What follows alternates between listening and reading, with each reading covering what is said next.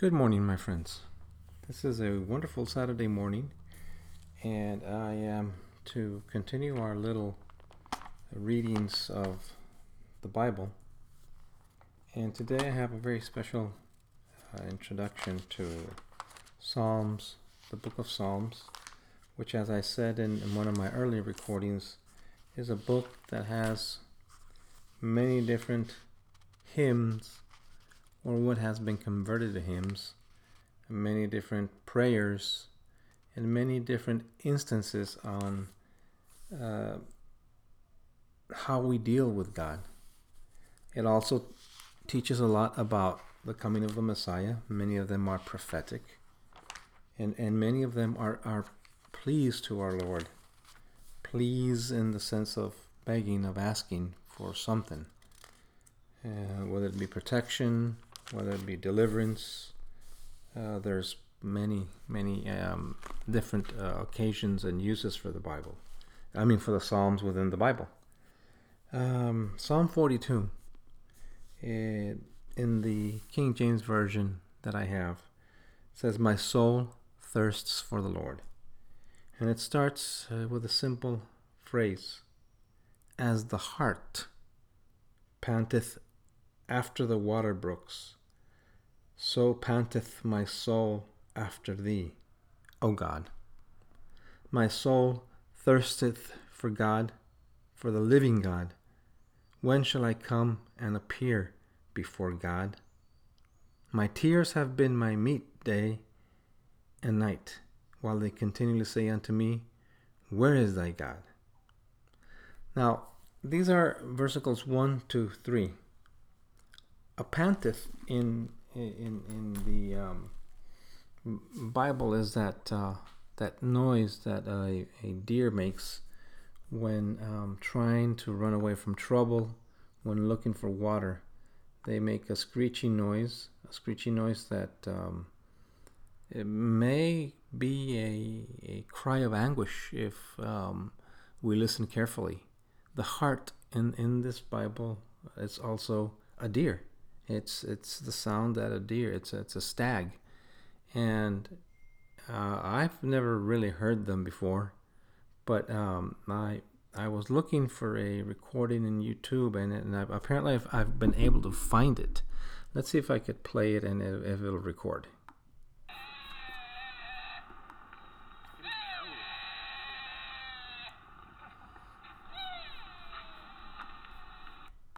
Did you see? It's it's a, it's a sound, uh, or did you listen? It's a sound of, of anguish. It's a sound of of yearning.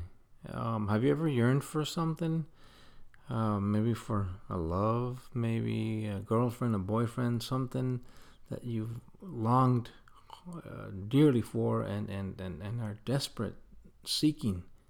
Well, I, I relate this psalm as the cry of a believer in the Lord that has a yearning, a longing, a, a, and, and releases a, an anguished cry, uh, comparing his need of God to the need of a stag when they're looking for water. And the way I relate this to a, a real life experience is we should strive for the Lord, like the deer, the stag, pants for water. They need that water to survive, or they need that water to hide from persecution.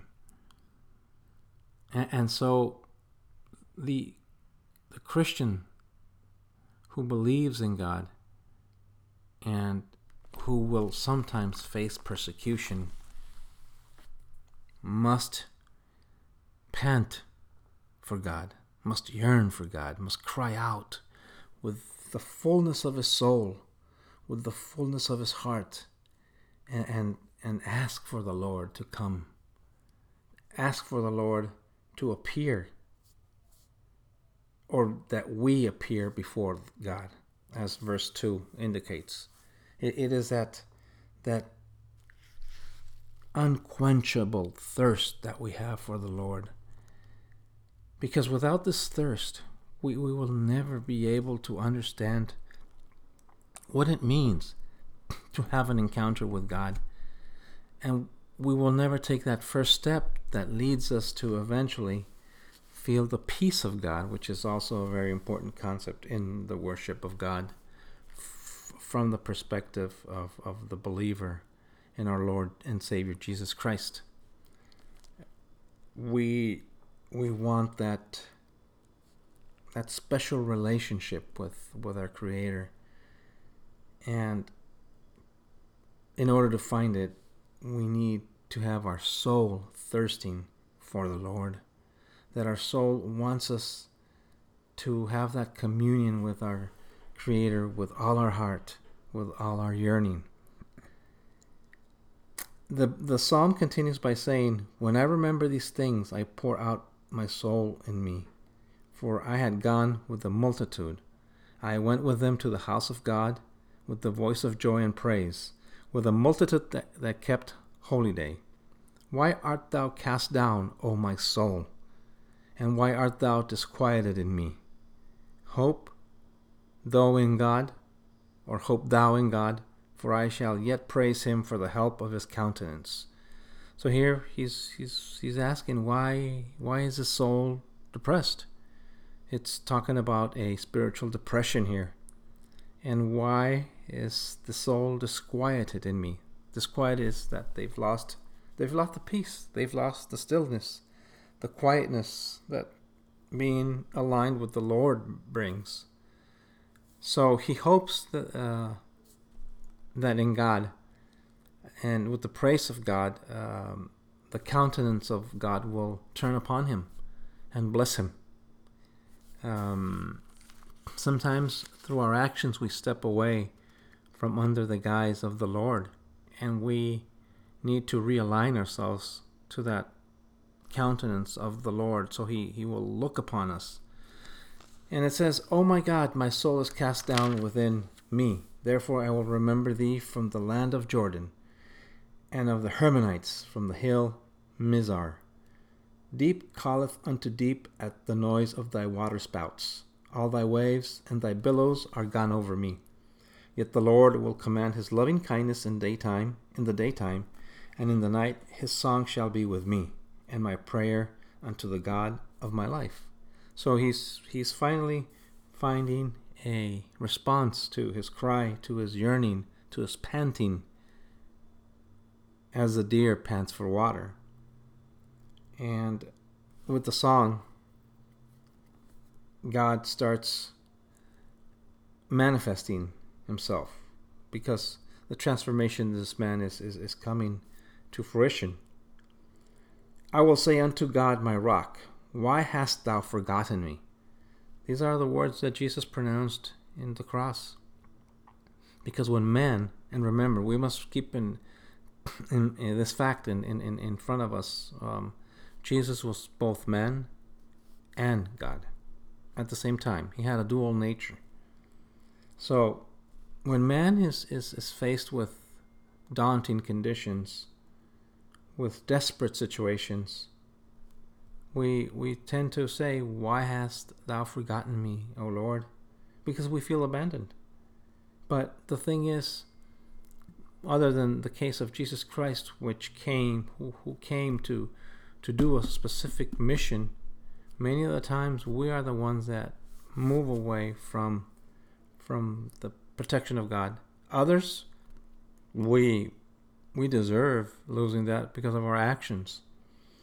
We forget about God sometimes, or many times, and do not do what He expects of us. So, it, it continues by saying, Why go I mourning because of the oppression of the enemy? As with a sword in my bones, mine enemies reproach me, while they say daily unto me, Where is thy God? They're mocking him because he, he is yearning for God. Why art thou cast down, O my soul? And why art thou disquieted within me? Hope thou in God, for I shall yet praise him, who is the health of my countenance and my God. So you see, this this whole psalm is, is directed for that time when we feel within our soul a a moment of, of depression, of sadness, of despondency, because we feel that we've lost that connection to God, and, and we, we cry out. So th- this psalm will help us reflect on these things and hopefully start us in the way of being able to commune with our Lord once more and not be like the stag or the deer or the hart that panteth for water of the river. Thank you, my fellow friends, and God bless you. Hopefully, this will uh, be something that will be a little thought that will help you reflect on what we need in order to continue our walk with God. Thank you very much and have a wonderful Saturday.